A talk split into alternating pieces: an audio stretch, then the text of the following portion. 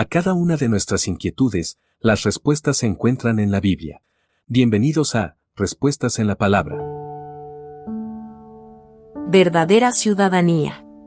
Conscientemente muchas personas alrededor del mundo van caminando directamente a su propia destrucción, porque abiertamente han rechazado el Evangelio que les puede dar salvación de la condenación eterna. Estas personas han puesto por nada el tremendo sacrificio realizado por Cristo Jesús en el madero, pues han preferido disfrutar de los placeres que ofrece este mundo, antes que preferir los placeres que ofrece la vida eterna en el reino de los cielos.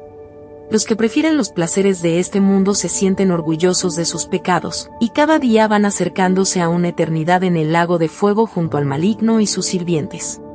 En tanto que los que prefieren los placeres que le ofrece Cristo Jesús, cada día se acercan más a su morada eterna junto a Dios, pues su verdadera ciudadanía no es de este mundo pasajero, su verdadera ciudadanía se encuentra en el reino de los cielos mientras esperamos que Cristo vuelva por nosotros, mantengámonos firmes glorificando su santo nombre.